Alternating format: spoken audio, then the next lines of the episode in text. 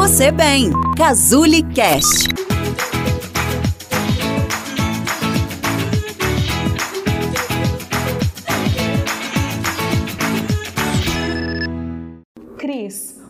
Pessoas se batem? Por que as pessoas se cortam? Por que as pessoas se automutilam? Nós já temos aqui no canal da Cazuli outros vídeos falando sobre automutilação. Por que elas acontecem? Geralmente são em quais transtornos? Como a pessoa pode tentar lidar? Mas o objetivo do vídeo de hoje é nós conversarmos um pouquinho sobre o que explicaria, do ponto de vista psíquico, do ponto de vista psicológico, esses comportamentos de se bater, se mutilar, se cortar, se autoflagelar. São basicamente três as principais explicações do porquê esses comportamentos de autoflagelo acontecem. O primeiro deles é autopunição. Como assim, Cris, autopunição? É muito comum que as pessoas, depois de terem algum comportamento que elas julgam inadequado, né, de terem uma crise de ansiedade, de terem uma crise impulsiva, de terem tido um comportamento que elas julgam é, uh, disfuncional, né, é muito comum elas terem essa vontade, né, de baterem a cabeça na parede, de darem tapas ou socos na, na própria cabeça, né. Um outro que é muito comum é se cortar, especialmente braços e pernas, né. Então esses comportamentos comportamentos de automutilação, de autoflagelação, estão geralmente ligados à punição, à autopunição, né? É como se eu me bato, eu me machuco para que eu me puna por algum comportamento inadequado, por alguma circunstância disfuncional, por alguma situação ruim que eu vivo. A segunda explicação são dores emocionais.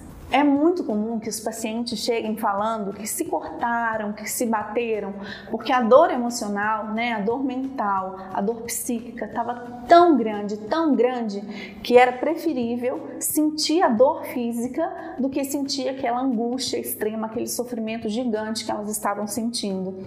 E a gente sabe né, que quando a gente se corta, se machuca, por motivos naturais, o nosso corpo produz substâncias né, a fim de é, é, amenizarem a nossa dor e nos proporcionarem bem-estar e cicatrização, que são substâncias boas para o nosso cérebro, né? que são substâncias que são agradáveis de serem sentidas por nós. Uma das explicações biológicas da, do, do porquê as pessoas se cortam, do porquê elas se batem, do porquê elas se machucam. Então, nosso corpo libera algumas substâncias, né? a principal delas é a endorfina, que é agradável de sentir.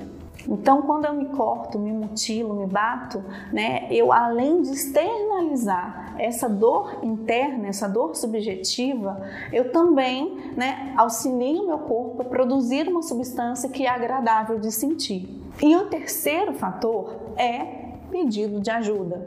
Algumas pessoas interpretam esses comportamentos como se fosse uma tentativa de chamar atenção.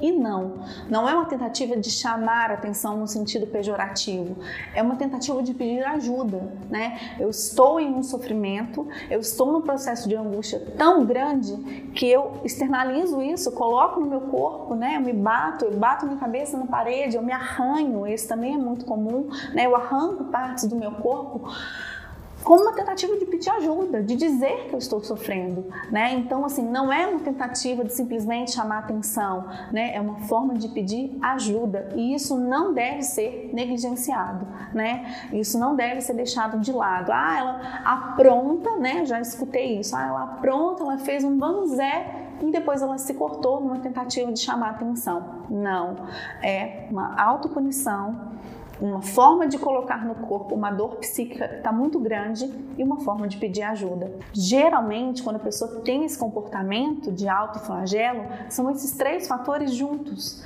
É uma pessoa que está sofrendo tanto que ela tenta externalizar isso no corpo, né?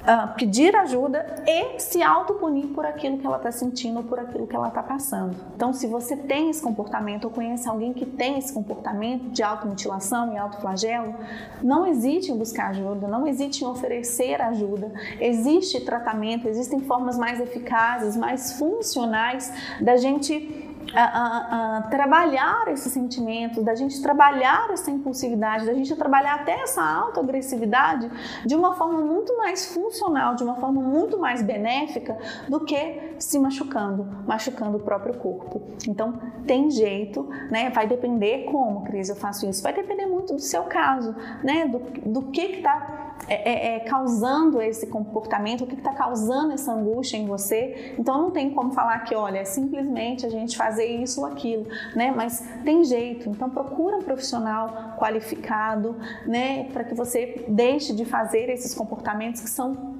tão dolorosos em todos os pontos de vista, né? O físico e o psíquico também. Eu espero que você tenha entendido, compreendido o vídeo, né? Que ele tenha sido importante para você de alguma forma. Como eu disse, se você identificar em você mesmo, em uma outra pessoa, um comportamento desse tipo, não hesitem em oferecer ou em buscar ajuda. Até a próxima!